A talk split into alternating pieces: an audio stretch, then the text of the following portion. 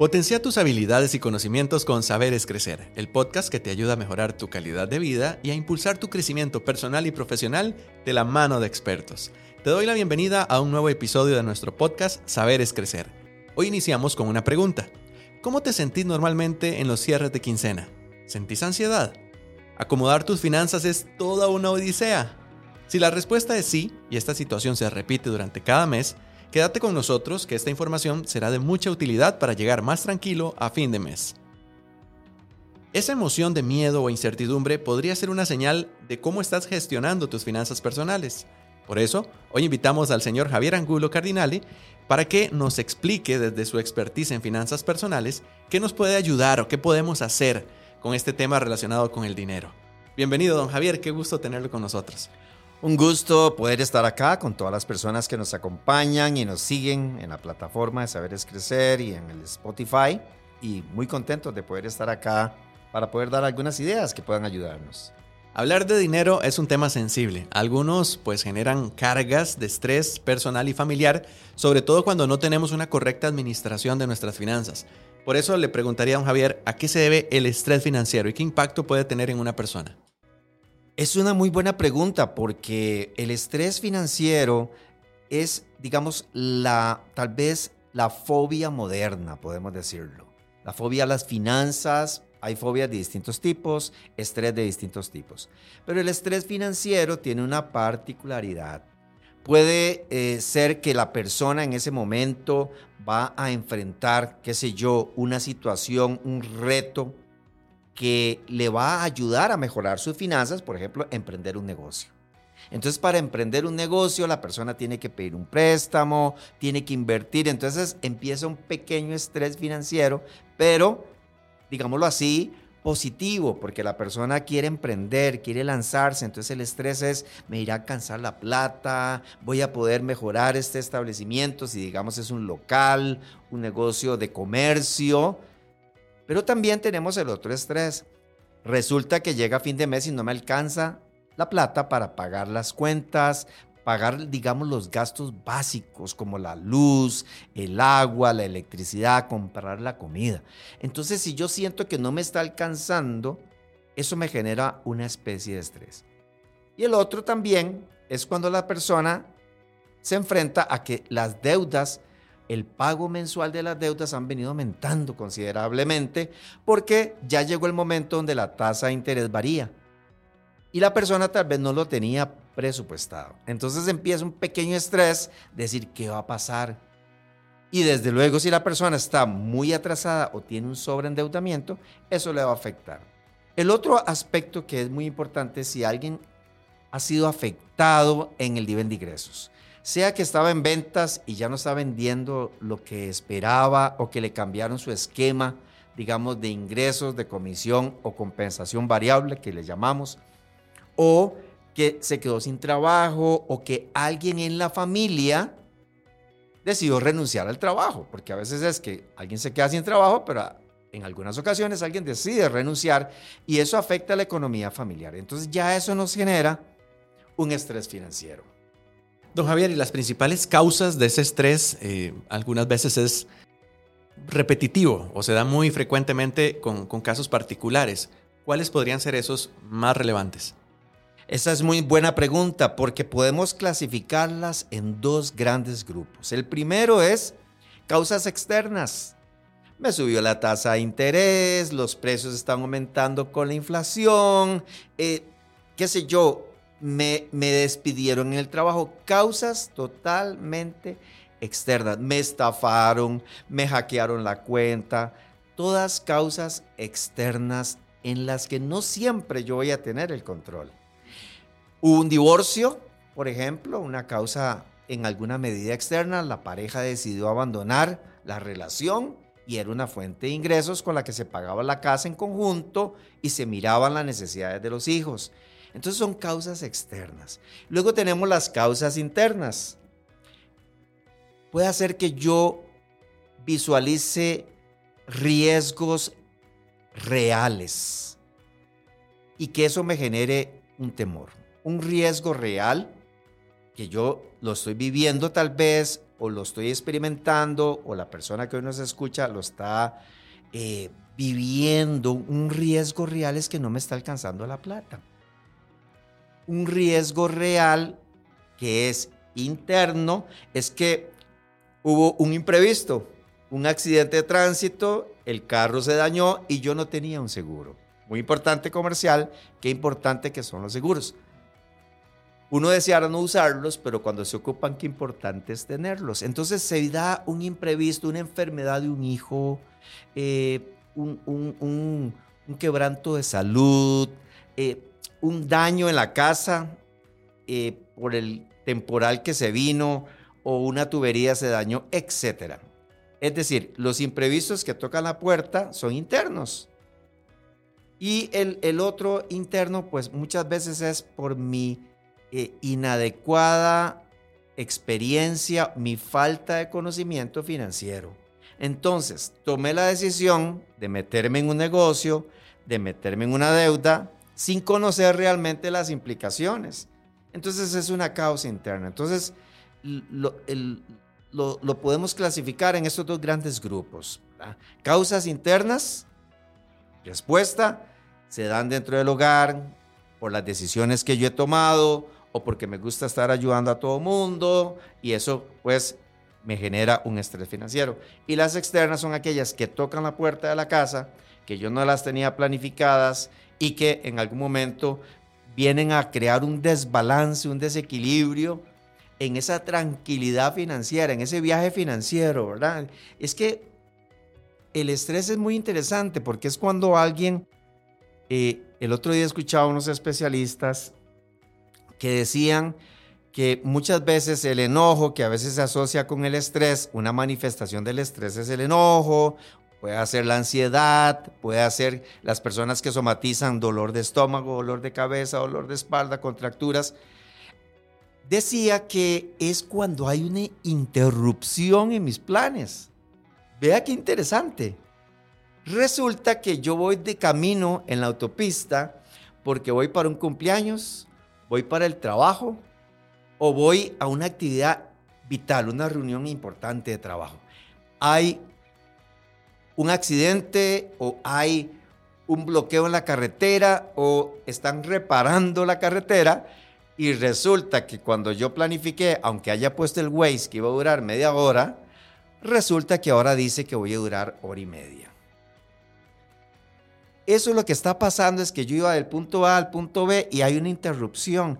Esa interrupción en mi plan de llegar del punto A al punto B me genera estrés, porque ahora qué voy a hacer, qué van a pensar de mí, que no voy a llegar temprano, o mi hijo me está esperando en el festival, o esa reunión con mi jefe es vital, o con el cliente. Hay una interrupción en esa línea de plan. Bueno, el estrés financiero muchas veces se da cuando yo siento que hay una interrupción en lo que yo haya planeado y las expectativas de vida que yo tenía. Yo esperaba para esta edad, me decía un hombre, tener casa propia. Yo esperaba para esta edad tener mi negocio propio. Y resulta que hay una interrupción financiera, que como decíamos, por una causa externa, una causa interna, que me está impidiendo llegar tranquilamente a ese destino de vida, de proyecto de vida que yo tenía. Quería construir la casa y me quedé sin trabajo y ya no puedo. Se rompe esa linealidad del punto A al punto B. Quería yo pensionarme tranquilo y ahora resulta que eh, me divorcio. Y ahora también tengo que cubrir una pensión. Entonces ahí hay una interrupción. Resulta que yo quería hacer un viaje el fin de año y la plata que tenía destinada de ahorro para ese viaje se descompuso algo en la casa y tuve que invertirla o en algo de salud o del vehículo. Entonces ya no puedo hacer el viaje. Entonces, como ves, hay una interrupción y eso genera frustración, genera estrés porque no sé cómo manejar esa situación inesperada. Qué importante porque son señales que hay que tomar en cuenta. Y en este punto llegamos a dar un consejo, tal vez a quienes están escuchando, cómo mejorar esa gestión de las finanzas y de paso reducir esos niveles de estrés? Sí, la gran pregunta es, ¿pude yo haberme evitado estrés financiero si la causa es externa? Vamos a ver, con, el, con la pandemia, que fue una causa externa extraordinaria, un efecto que le llaman el cisne negro, que se da muy pocas veces en la historia, las personas que tenían más ahorro, las personas que tenían más estabilidad laboral, las empresas y los países que tenían más reservas, estuvieron en capacidad de soportar la pandemia sin mayor problema. Las personas que tenían tal vez menos nivel de endeudamiento, aunque si bien las entidades financieras dieron algunas facilidades para las personas endeudadas, otras organizaciones dieron ayudas económicas, la pandemia, que fue un factor externo, mostró quiénes estaban preparados y quiénes no estaban preparados para una gran eventualidad financiera. Entonces la gran pregunta es, ¿puedo yo tomar medidas ante una eventualidad externa, ¿debo yo entonces tener ahorros? Algunos hablan de tener tres meses de salario ahorrados y también tal vez quien nos escucha dice, es imposible. Bueno, tal vez un mes, tal vez dos meses, que si algo sucede yo pueda por lo menos cubrir mis gastos, adelgazar mi presupuesto en una crisis y pasar, como decimos, coyó el quebrado, coyó el comido esa crisis. Y la otra es, ¿Pude yo haberme evitado una crisis financiera en las causas internas? Si yo soy muy gastador, si tiendo a endeudarme, si me meto en negocios que no conozco bien, si no hice las preguntas adecuadas, si no miré bien antes de firmar el contrato, esas causas internas hay más probabilidad de poderlas evitar y atenderlas. Ahora, si ya yo estoy en la crisis, tengo primero que revisar por qué estoy aquí. ¿Es una causa externa, una causa interna o una mezcla de ambas? Le voy a dar un ejemplo de una mezcla de ambas. Yo me meto en un negocio y pido un préstamo, pero no me fijo cómo va a variar la tasa. No hago un plan de pago de la deuda. Y resulta que ya llega el mes o el año donde me va a subir la tasa de interés.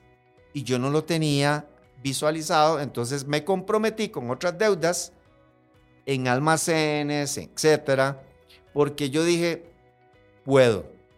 Pero resulta que cuando llega el momento y el banco, la entidad financiera, le dice, mira, ahora la cuota es más alta, usted dice, qué raro, pero ¿por qué subió?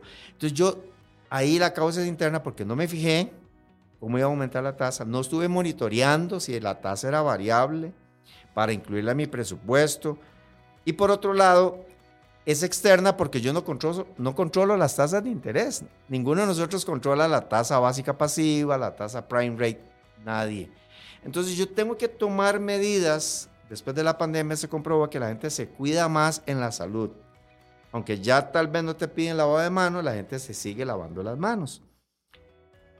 Y también la pandemia demostró, según, según algunos estudios, que la gente ahora tiende a ahorrar más porque dice, yo voy a aprender de esta experiencia donde me tomó desprevenido, me tomó en curva, como diría alguien por ahí, la pandemia y yo no tenía ahorros. Entonces yo creo que es ahí donde uno puede tomar ciertas medidas y sobre todo manejar esa parte emocional. Es decir, hay dos tipos de personas. La persona que proyecta la la, culpa, que dice, eso es culpa del gobierno, eso es culpa de mi patrono, eso es culpa de mi esposo, mi esposa, de mis hijos.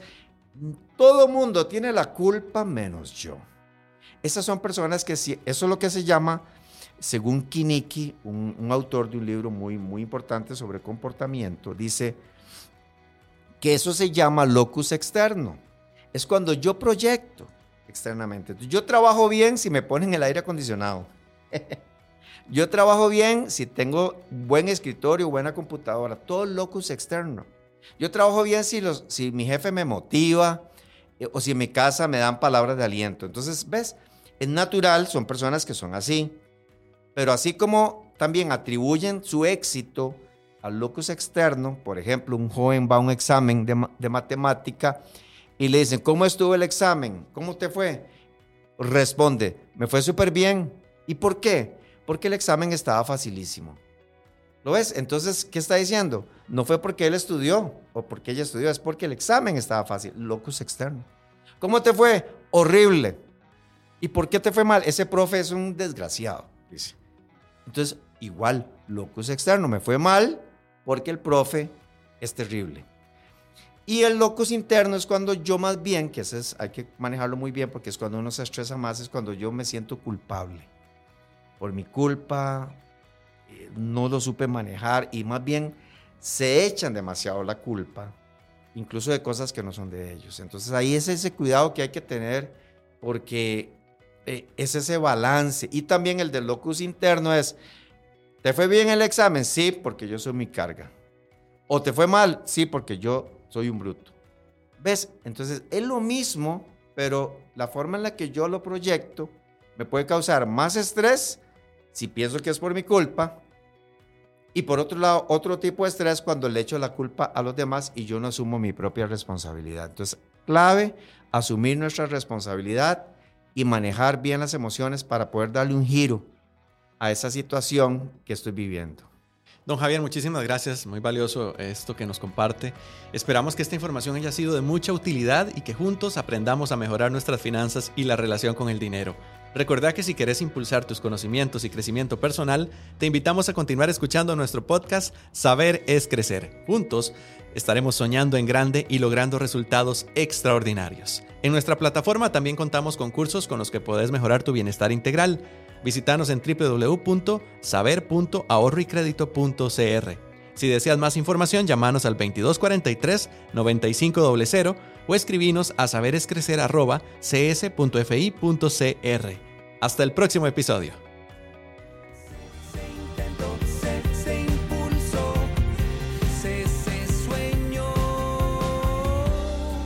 CS Ahorro y Crédito. Gente con propósito.